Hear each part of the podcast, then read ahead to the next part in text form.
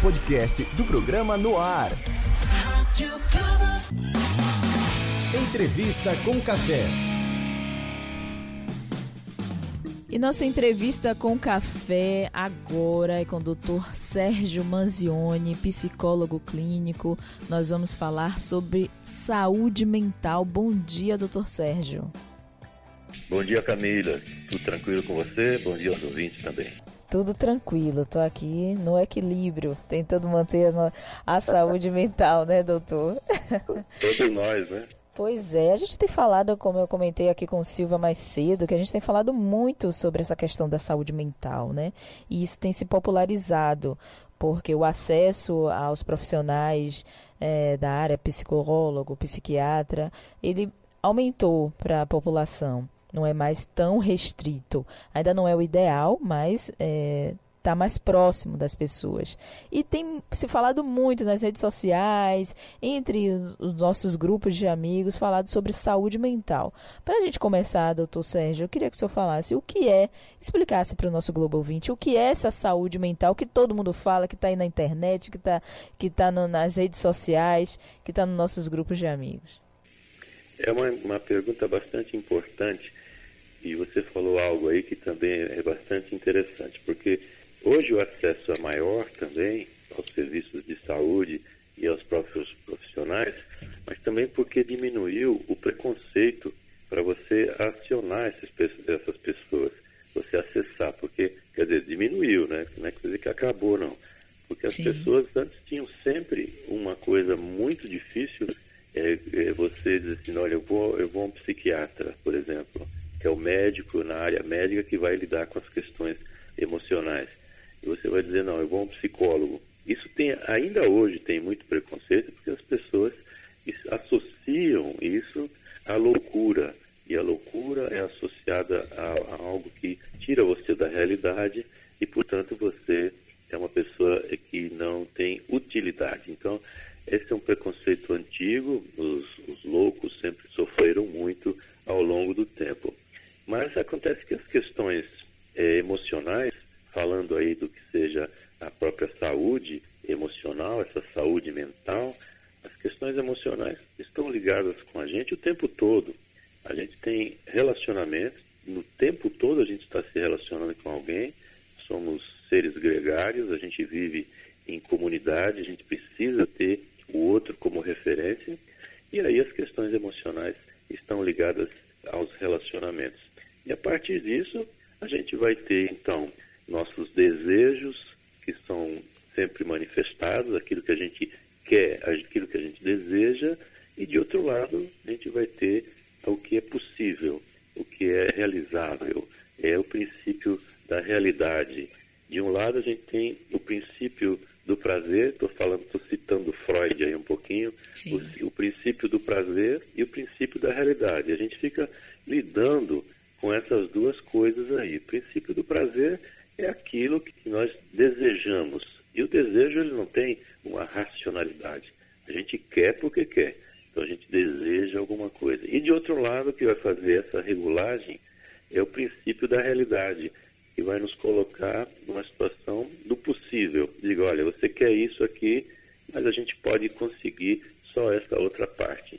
Então, esse equilíbrio entre aquilo que eu desejo e aquilo que eu posso de fato realizar é uma tradução da saúde mental, por exemplo. Claro, existem outras definições e ter saúde mental é uma coisa bastante discutida, inclusive, mas tem muito a ver com essa paz, com esse sentimento de tranquilidade, de equilíbrio e que nos deixa sempre preparados para lidar com nós mesmos e nos deixa preparados também para lidar com o outro. E lembrando que lidar com o outro significa que nem tudo que a gente deseja a gente vai conseguir e também não é tudo que a gente quer fazer que vai dar certo. E isso é uma outra, um outro limitante para que as pessoas possam se desvencilhar desse processo até cultural de que a gente sempre vai ter resultados positivos e que, sempre, que tudo que a gente faça, ele precisa sempre dar certo. E essa é uma pressão muito grande que a gente recebe da sociedade e que também vai trazer uma pressão no nosso emocional, gerando ansiedade, depressão.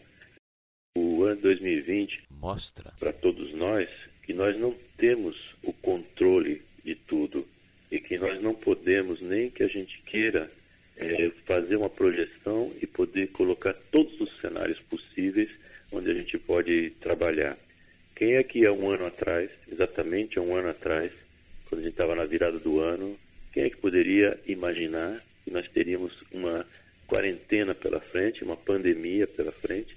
Ninguém poderia fazer esse tipo de cenário, de traçar esse quadro terrível que se colocou aí.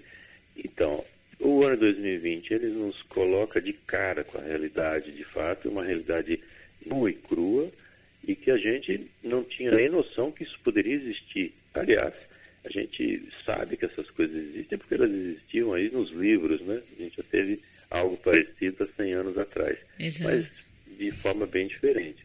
Agora, esse ano 2020 também nos coloca diante de uma realidade diferente, que é aquela que a gente vai ter que descobrir que a gente não é nada sem o outro, que a gente precisa do outro e que também a, a própria pandemia, a quarentena, ela desacelera esse nosso ritmo, ela tem que colocar a gente no, numa situação bem mais lenta e que a gente pode prestar mais atenção em nós mesmos e também prestar mais atenção no outro. Quer dizer, a gente vai aprender a identificar e a lidar com as nossas próprias emoções de uma forma que a gente nunca viu. E também tem que começar a ter um olhar mais generoso em relação a gente mesmo e ao próximo. Quer dizer que sempre isso funcionou bem durante o ano 2020, porque a realidade nem sempre é como a gente gostaria que, que fosse, não é? Por isso que a gente tem um lado que é aquele que a gente deseja e o outro que acontece. Por isso eu uhum. sempre digo às pessoas, vamos ver a situação como ela é, não como a gente gostaria que ela fosse. Assim se aplica também às pessoas. Uhum. Vamos ver as pessoas como elas são, não como a gente gostaria que elas fossem. Porque aí a gente vai estar trabalhando com a realidade e não ficar voando, idealizando as, as coisas como elas se apresentam. E isso é um aprendizado muito grande em 2020, a gente poder começar a olhar para a gente mesmo, começar a olhar para o outro, e o aprendizado está em perceber que a gente não se conhece e que a gente também não conhece o outro.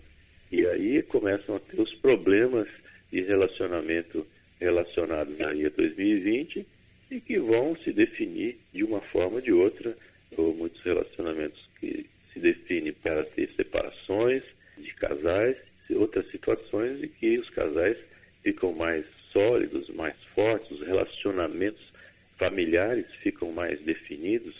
Também, claro, existem as tragédias, mas de qualquer sorte a gente começou a perceber que precisa olhar para a gente mesmo e que a gente passa uma grande parte da vida fazendo coisas rotineiras, fazendo coisas para a sobrevivência, que é necessário de fato, mas a gente passa muito pouco tempo é, nos observando, vendo quem de fato nós somos e também vendo que de fato é a pessoa que está ao nosso lado, seja um relacionamento amoroso, familiar ou até profissional.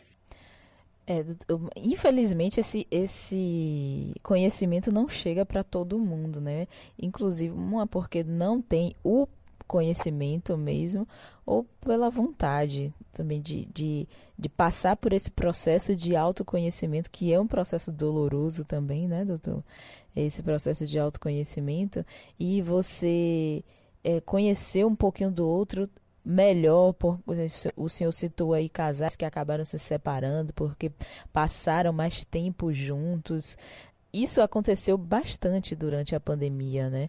Porque a gente está tendo mais tempo, como o senhor colocou, de ver o outro, enxergar o outro, a si mesmo, ouvir nossas vozes interiores. E isso assusta um pouquinho as pessoas. Sim, assusta porque a gente não recebe uma educação emocional. A gente aprende na escola, aprende em casa a como se comportar na sociedade, a como ter recursos ferramentas, conhecimentos para lidar com essa sociedade, para que você possa desenvolver um certo tipo de trabalho e possa sobreviver nessa sociedade, contribuir, etc. Mas a gente não tem nenhum tipo de instrução emocional que não seja muito punitiva. Ou seja, a gente faz algo errado e é punido por aquilo, e você tem que lidar com essa frustração de algo que você quis e não conseguiu. Lidar com essa frustração é que vai ser um, um sinal de maturidade. Você pega muita gente aí que está com 50, 60, 70 anos de idade, mas ainda lida com o mundo de uma forma bastante infantil. Ou Sim. seja, eu quero alguma coisa, se eu não consigo aquilo que eu quero, me transformo numa pessoa irritada, uma pessoa que vai brigar com o mundo ou vai ter algum tipo de reação completamente infantil. Então, idade não é sinônimo de maturidade, mas também a gente tem que ver o quanto a gente pode andar para frente. E nós temos uma tendência, Camila, bastante grande nos fixarmos aí no problema Isso. e não na solução desse problema. E esse é um caminho bastante interessante a ser trilhado, que precisa de autoconhecimento e precisa de prática, de exercício na prática. A gente precisa sair atrás da solução das coisas, senão você vai ficar abraçado com o problema, você vai ficar sentado em cima do problema e não vai sair dali. As coisas normalmente a tendência é que elas vão piorando. Né? É uma tendência até do, da própria lei de entropia universal. As coisas, a tendência não é que elas vão melhorando, a tendência é que elas vão degradando, vão piorando. Então, exige um esforço grande da gente, a construção das coisas exige esforço da gente, porque destruir é muito fácil.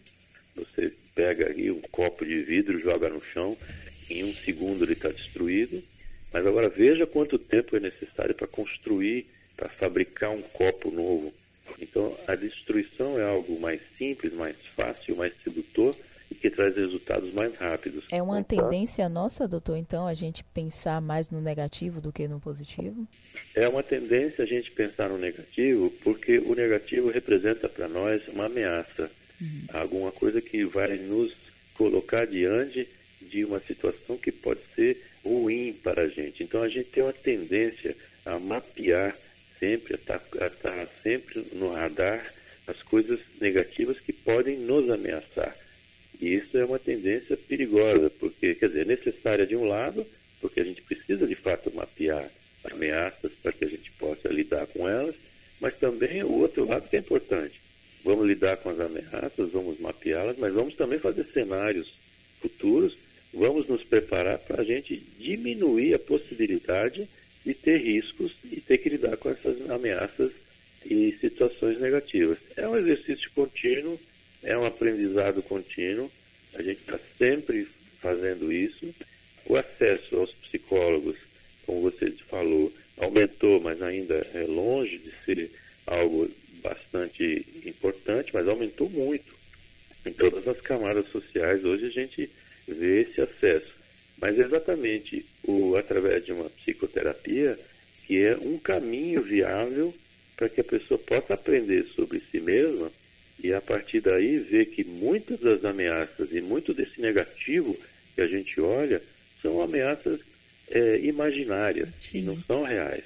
Exatamente. Esse é um caminho importante aí do autoconhecimento. Nossa.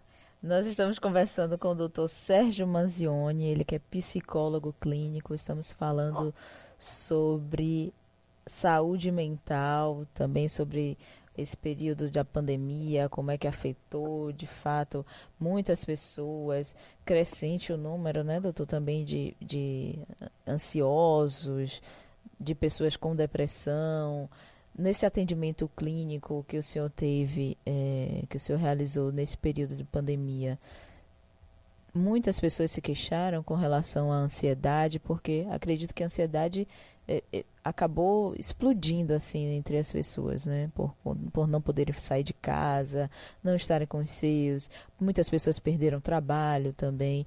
Então, um momento bastante difícil, né, para todos. Olha, Camila, antes de a gente se quer sonhar com a pandemia, a Organização Mundial de Saúde previa que em 2020 nós teríamos a depressão como principal doença para afastamento do trabalho. E a ansiedade vinha logo atrás, isso antes da pandemia. Uhum. Com o advento aí da pandemia da quarentena, a ansiedade explodiu, porque as pessoas começam, como a gente está falando aí na nossa linha de pensamento, as pessoas começam a lidar com elas próprias e com os outros e a lidar com situações que estavam ali encobertas, é o famoso embaixo do tapete, né? Uhum. Muitas situações estavam debaixo do tapete e que começam a aparecer. O número de casos assim aumentou muito. Eu e a maioria dos colegas, a gente não parou de trabalhar o tempo nenhum, mudou a forma de trabalhar naturalmente. Sim. Eu passei uns quase cinco meses ou seis meses longe de consultório, só fazendo atendimento online. Uma maneira também você poder ampliar esse, contato não é o ideal, eu, eu não sou da linha de que acha que é um atendimento ideal, eu gosto do atendimento feito presencial. Eu também. né, frente a frente, assim, por vários motivos, né? Porque não é só uma questão é, dessa ligação, mas é quando você se desloca da sua casa, do seu trabalho e vai para um outro ambiente, que é o consultório, ali você muda o seu seletor, né? Você muda de canal e passa então a ter um espaço diferenciado para isso. E às vezes o atendimento online dentro de casa, a pessoa não tem eh, como falar ou até fica inibido de falar dentro de casa, que pode estar sendo ouvido e tem uma série de limitações. Mas de qualquer forma, é melhor assim do que nada. É verdade. Eu, eu recebi eh, muitos contatos e passei a atender pacientes que estavam em Angola, paciente que estava no Canadá, gente que estava fora daqui do, do Brasil e que tinha essa oportunidade através da tecnologia, né? Sim. Graças a essa tecnologia também, o acesso aumentou. Isso é muito importante. É muito importante mesmo. Eu também, doutor, prefiro pessoalmente, eu prefiro pessoalmente, mas diante de todo esse processo, tive que fazer minhas sessões de terapia também. Eu virtualmente. Eu faço terapia há quatro anos, não sei como eu não fiz antes. Acho que é justamente por isso, né? Por essa questão que o senhor colocou do preconceito, é, porque é algo ligado para que relacionavam, né, a, a loucura e realmente não é, né? Você vê como mudou isso. Uhum. Mudou tanto que você está acabando de falar que você faz terapia há quatro anos, que você está nesse processo e você está admitindo assim publicamente que faz isso tranquilamente. Exato. Isso não lhe traz nenhum problema. Até porque hoje, quando você está nas rodas de conversa, etc., ou, ou você está fazendo terapia, ou alguém daquela roda está fazendo, Sim. ou já fez. Exato. Então, é algo que a gente começou a aprender ao, ao, ao longo dos últimos anos, que a gente precisa olhar para a gente mesmo, que a gente precisa investir gente para a gente poder ser mais feliz, ou pelo menos menos triste.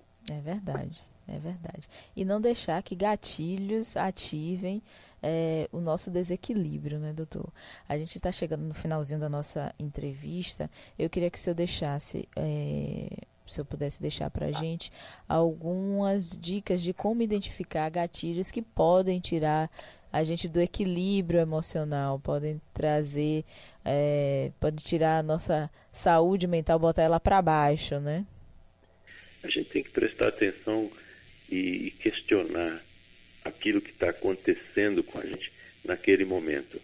É sair um pouco, se afastar um pouco da situação, tirar o peso emocional que está sendo dado a qualquer situação e olhar ela friamente. Olhar, como eu estava dizendo, Veja a coisa, veja a situação, veja as pessoas como elas são e não como você gostaria que elas fossem. Preste atenção na opinião da outra pessoa.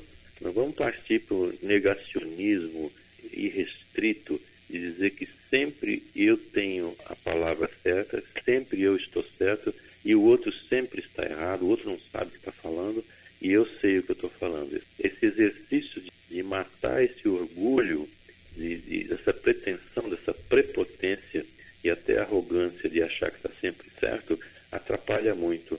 Então vamos prestar atenção no que o outro está falando, vamos prestar atenção e, e com carinho e na possibilidade, às vezes o outro sabe mais que você, sabe fazer de uma forma melhor que você, sabe de fazer de uma forma mais ágil, mais barata. Ou seja, vamos prestar atenção no outro. Isso é importante para você não disparar situações em que você vai se ver envolvido num turbilhão emocional aí e acaba não conseguindo ter a sanidade mental para decidir e acaba decidindo a emoção. Então a gente tem que praticar muito mais aquilo que é chamado da inteligência emocional, ou seja, diante de situações, dá uma paradinha, tenta nominar o que é que você está sentindo, qual o sentimento que está passando naquele momento na sua vida, você nomina isso, denomina e diz, bom, então estou sentindo isso, estou sentindo aquilo, vou para este lado, vou para outro lado. Sejamos racionais sem perder a emoção. Sejamos racionais e diretos para um objetivo claro e buscando a solução. Para buscar a solução, a gente precisa ter um pensamento mais aberto, mais carinhoso com o outro e também bem mais racional.